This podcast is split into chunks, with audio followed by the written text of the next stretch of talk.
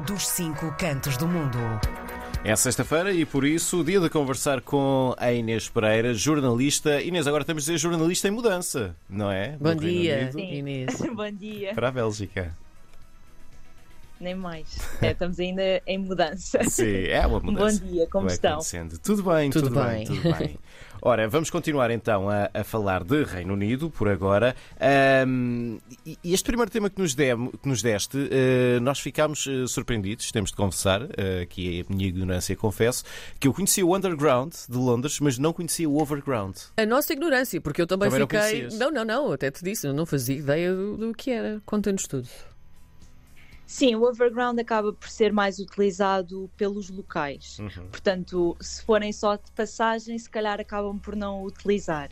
Mas é basicamente uma espécie de um elétrico Uhum. ou então, digamos, de um metro à superfície. Um, e vai ser eh, alvo de mudanças de nomes, porque até agora tínhamos seis linhas que nós identificávamos a partir das cores, e até ao final deste ano vai existir a mudança para nomes mais significativos e tem como objetivo facilitar a navegação dos passageiros.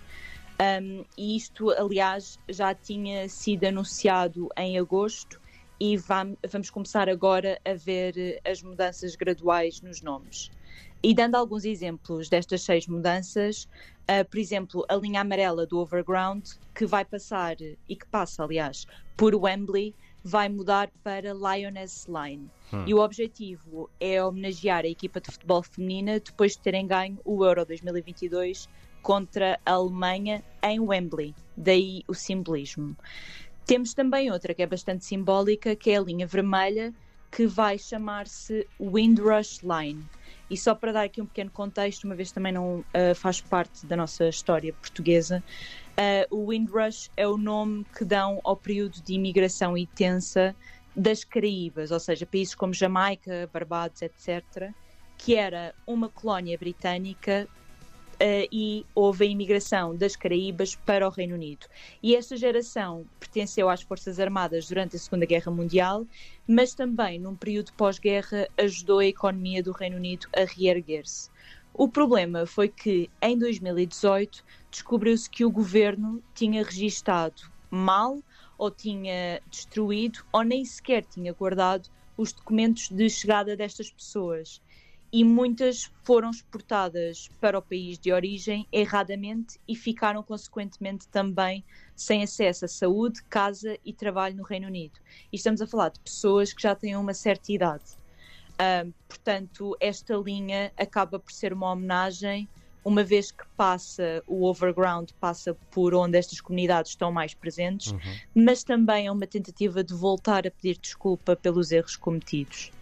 Como estas mudanças ah, de nomes também nunca são grátis, a dizer que vai custar cerca de 6.300 libras e que o presidente da Câmara de Londres, o Sadiq Khan, considera que esta mudança acaba por ser uma forma de celebrar a cultura e histórias ah, locais da cidade, mas também já tivemos críticas por parte, por exemplo, da candidata do Partido Conservador à Câmara de Londres, que é a Susan Hall, que aproveitou para ah, dizer que o exemplo da Central Line, desta vez do metro mesmo de Londres, ah, que diz que precisa de ser renovada e que Zadig escolhe gastar o seu o dinheiro de Londres ah, em marketing político.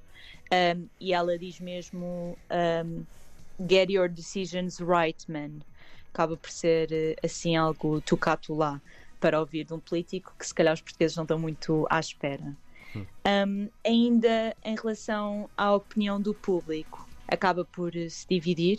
Há quem goste bastante e concorde em ser um momento simbólico e a diga que até vai ajudar na navegação, mas há também quem eh, ache que esta mudança não vai fazer grande diferença, porque as pessoas já identificavam pelas cores, portanto vai ser uma nova mudança e uma nova adaptação.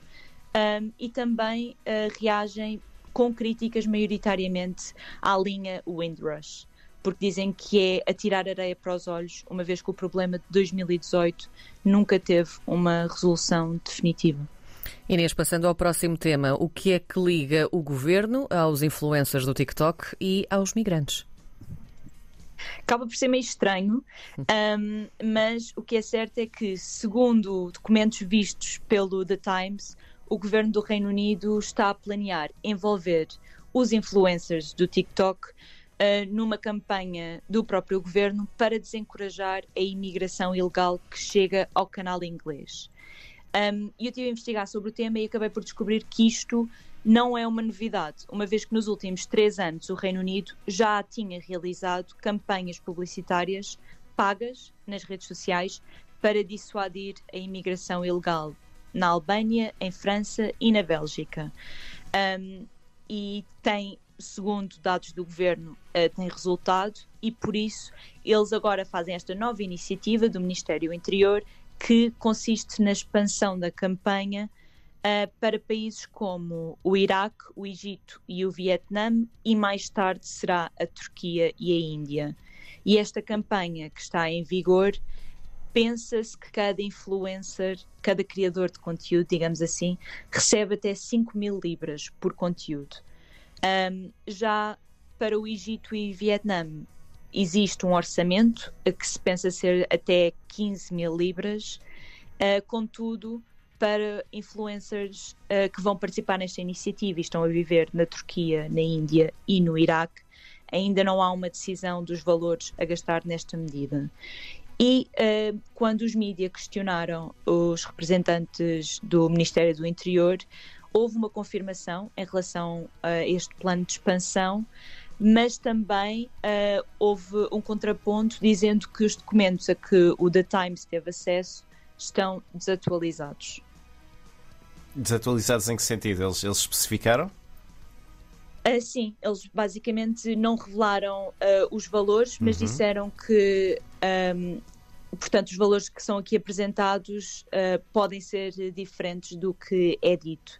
Mas disseram, acrescentaram logo que, um, que que estes planos resultam e Sim. que podemos ter dados em como resultam.